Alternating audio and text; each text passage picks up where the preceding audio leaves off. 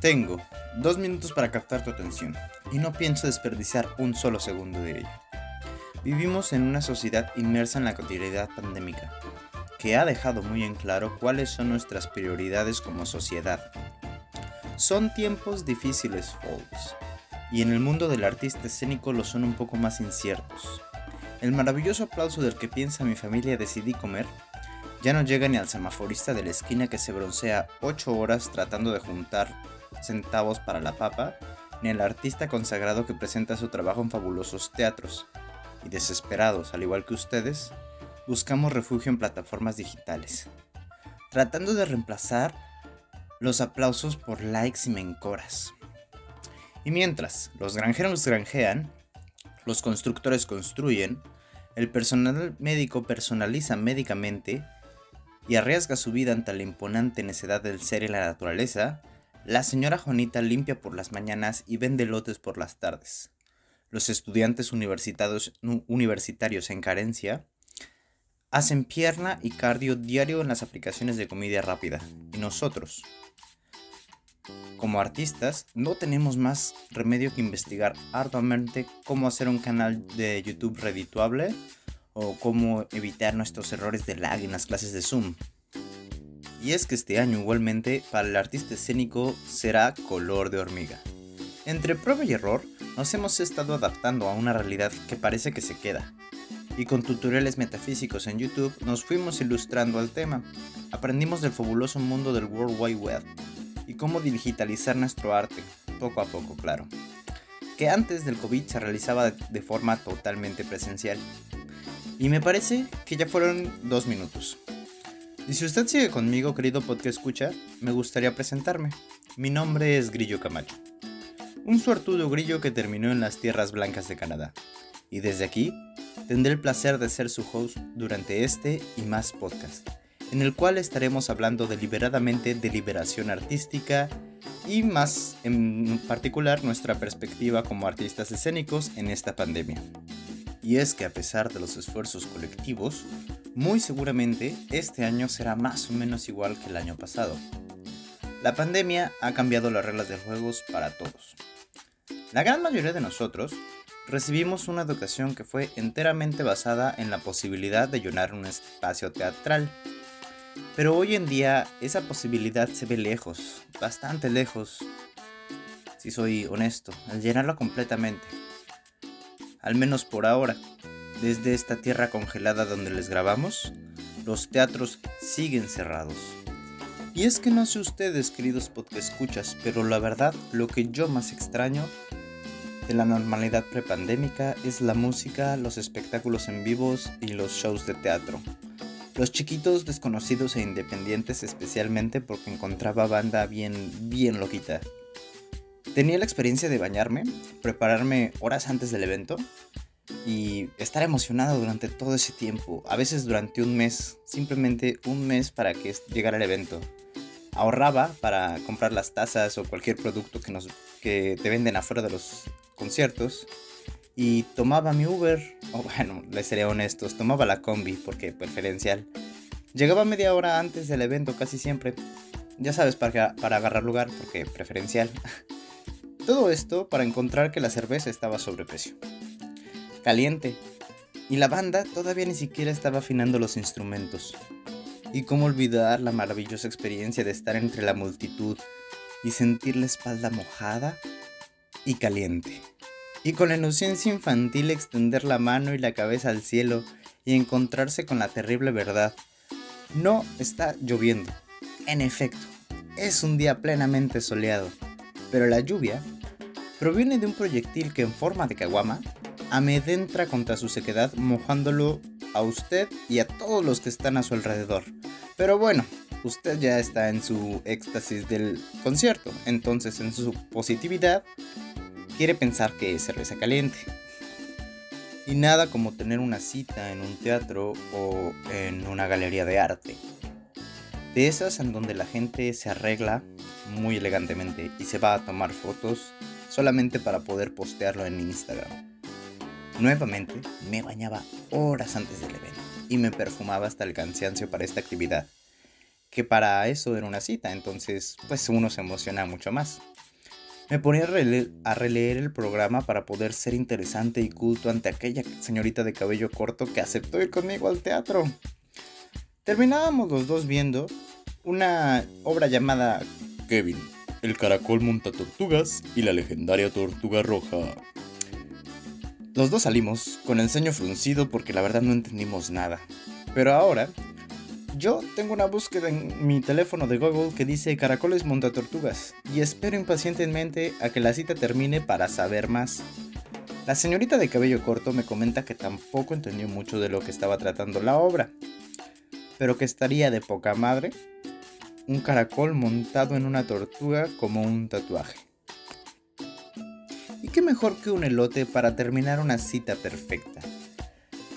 Caminar hacia la esquina donde se espera el transporte público y percatarse de que la señora Juanita sigue vendiendo elotes.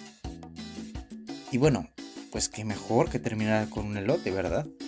Ya sentados, apretados y con el elote en mano, los semáforos empiezan a avanzar. Y esto, queridos podcast escuchas, es lo que yo más extraño de la prepandemia. El pensar de regreso a mi casa, a lo que yo llamo digestión artística. Recordar cómo tomé la primera combi al evento y cómo ahora estoy tomando la segunda. Estoy sentado con el estómago lleno, el mismo pero jamás igual. Ahora estoy buscando sobre caracoles en el teléfono, tratando de descifrar el enigma que el actor me presentó en la obra o a veces sencillamente conmovido por la fragilidad de la vida.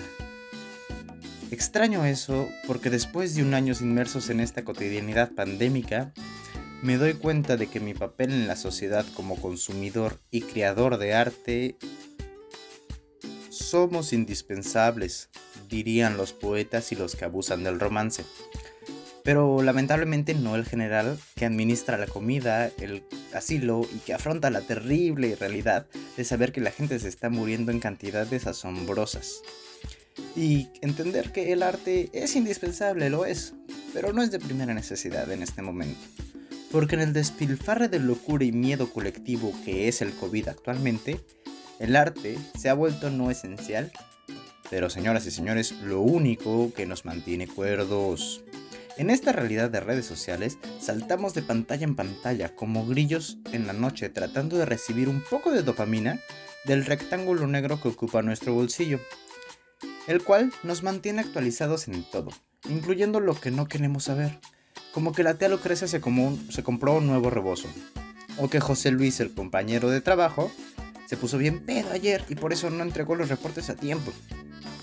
Y es que vivimos en un mundo de consumo express, ya no rápido, sino express. Y luego la gente se pregunta por qué ya no amamos como nuestros abuelos. En donde vivimos en un mundo en donde tenemos una película de Adam Sandler cada semana, un iPhone cada año, y no quiero ni siquiera hablar de la cantidad inimaginable de nuevo contenido en TikTok. Contenido que queda en, en, en la nada, en el vacío existencial de lo efímero porque duran 10 segundos. Y aunque no puedo generalizar, Lamentablemente, la gran mayoría de nosotros recibe muchas notificaciones, pero entre tantas, emails y notificaciones basura, casi nunca llegan los que sí nos importan. Esos emails y notificaciones bonitas, los de verdad importantes, esos que empiezan como...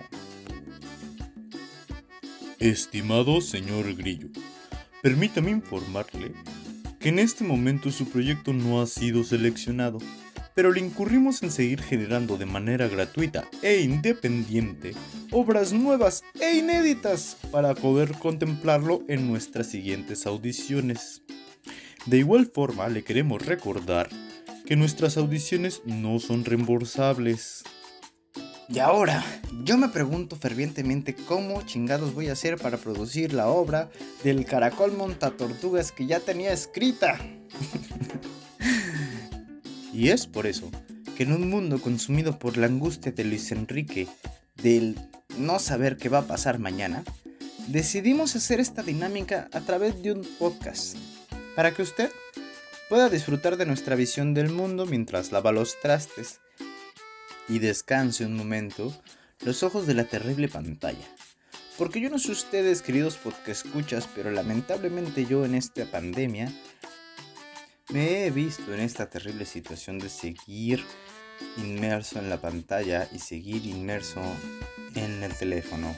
De repente saltar con esperanza de que ya se haya actualizado al refrigerador, pero lamentablemente no se actualiza.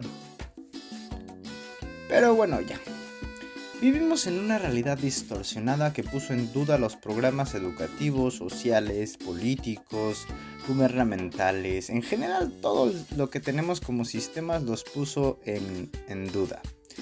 Y es que no han cambiado desde los 1900, especialmente los sistemas educativos, en donde tenemos que ir a sentarnos a absorber información en una especie de cárcel que tiene un horario y tiene una salida, en donde uno tiene que pedir permisos para todo. Pero ahora resulta que la educación cambió. Porque Dios no ahorca, pero sí aprieta, el muy sádico. Y ha creado nuevas oportunidades en las eh, educaciones actuales, las cuales están recibiendo clases en las que utilizan herramientas digitales, las que después, si se ponen listos, podrán ser utilizadas para crear una revolución cibernética, en la cual la dependencia de programas estatales para la producción artística ya no sea necesaria. Imagínense que no necesitáramos el FONCA. Diversificando y creando una nueva realidad artística para las nuevas generaciones. Pero la neta, hoy por hoy sí que hueva estar tomando clases por Zoom. Oportunidades nuevas llegan día con día. Y con nuestros superpoderes de consumidores, cambiaremos el mundo un dato a la vez. Pero al igual que todo contenido cibernético en el espacio, este podcast no tendría un valor hasta que algún consumidor lo consuma y sonría porque algo le gustó o frustra el ceño porque algo no le gustó. Este podcast no sería posible sin su ayuda. Gracias por seguir con nosotros después de los dos minutos. Esta es la primera ocasión que se realiza este podcast y así con errores y aciertos los vamos a sacar. En esta ocasión me gustaría mostrar un comentario del maestro Saramago, o más bien recitárselos. No somos poder. No estamos en el gobierno. No dominamos la finanza especulativa mundial. No tenemos nada de eso. Entonces, ¿qué es lo que tenemos para ponernos? Nada más que la conciencia. La conciencia de los hechos. La conciencia de mi propio derecho. La conciencia de que soy humano. Sencillamente un ser humano y que no quiero ser más que eso. La conciencia de lo que está en el mundo me pertenece. No en el sentido de propiedad. Me pertenece como mi responsabilidad. Me pertenece como mi derecho a saber como mi derecho a intervenir, como mi derecho a cambiar. A eso, Saramago le llama la conciencia. Y pues ya muchachos busquen entrevistas si quieren saber más de Saramago y, la conciencia. Se llama la alternativa, la alternativa al neoliberalismo. Está bien loca esa entrevista, está en YouTube. Fueron 8 minutos que cambiaron mi existencia. Y pues si pueden darse una vueltecita, estaría muy padre. Y en resumen muchachos, este podcast se trata de arte, más en específico de arte escénico. Estaremos tocando eh, este tema a través de la perspectiva del grillo y sus amigos. Estaremos haciendo entrevistas en vivo para que usted nos pueda preguntar cositas de adultos. Y, y pues preguntarnos lo que quiera y tratar de, de incurrir más con la gente. Este podcast está siendo hecho con la intención de crecer contigo, podcast escucha, con ustedes, podcast escuchas, tanto como ejecutantes de la danza, como consumidores de la misma, como difusores del arte escénico en general, y el arte en general. Y muchachos, ¿qué creen? Todo este contenido usted lo va a estar encontrando disponible a través de Spotify, Anchor, Google Podcast, Apple Podcast y demás plataformas de podcast en las que podamos subir nuestro contenido. Eh, ya mencioné que tendremos podcast eh, con invitados especiales en vivo. Esos serán transmisiones en español, en inglés. Esa dinámica me llama mucho la atención porque estaremos simplemente debatiendo acerca de algo Pero la cosa con el inglés y el español es que la realidad cambia con el lenguaje. Entonces vamos a ver cuál es la realidad de un, bailarín que, que habla inglés y cuál es la realidad de un bailarín que habla español. O un artista escénico, perdón que siga diciendo bailarín. Pues ya lo sabe, querido porque escucha. Usted podrá escucharnos en vivo a través de YouTube y en su plataforma favorita en podcast. Si quieres saber más acerca de nosotros, también se puede dar una vuelta por nuestra página web que es www.collectiveofscenicexchange.com en la cual usted podrá eh, encontrar más información acerca de nosotros como colectivos y como humanos. De igual forma estamos en Patreon, en donde usted puede acceder a contenido exclusivo y además de eso ayudarnos a seguir creativos. También vamos a estar en Coffee, que es una plataforma en donde usted puede apoyarnos desde la cantidad que usted desee, desde un dólar o hasta el infinito y más allá. Así que ya sabe, querido porque escucha, querido bailarín, querido actor, querido performancero. Ya hablamos, ya bailamos, ya performanzamos y pues ya, ya se acabó el podcast muchachos. Gracias, gracias por escuchar esta primera edición.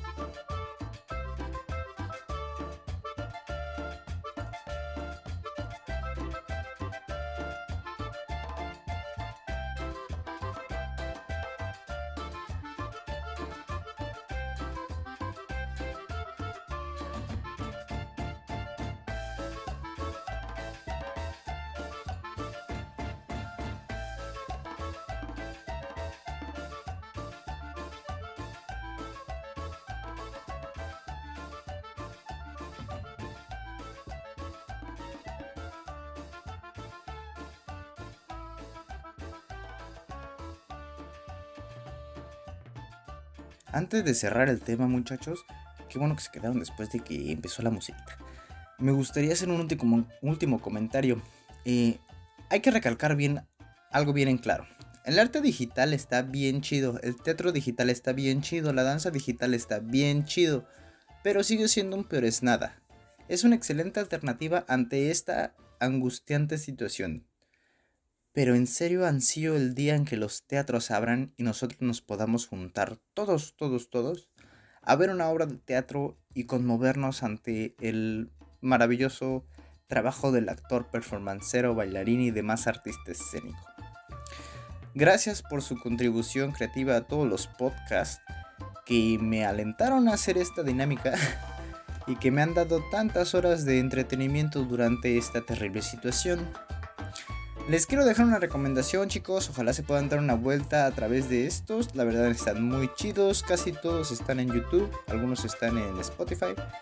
Y pues bueno muchachos, el primero que les recomiendo es... El primero es...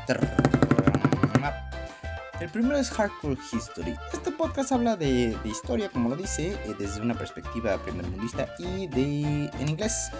Otro que tenemos es Duolingo French Podcast. Este es un muy buen podcast si a usted le interesa aprender francés y habla inglés. Excelentes traducciones, excelentes historias.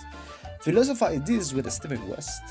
Un excelente autor, bueno, no es autor, perdón, un excelente filósofo que está tomando la filosofía desde los inicios. Eh, usted puede tomar así, pues prácticamente todo, escucharlo, debatir y hacer sus propias conclusiones. La vida me muchachos. Es un excelente, excelente, pues, ¿cómo diríamos? Pintura de la vida a través del sonido.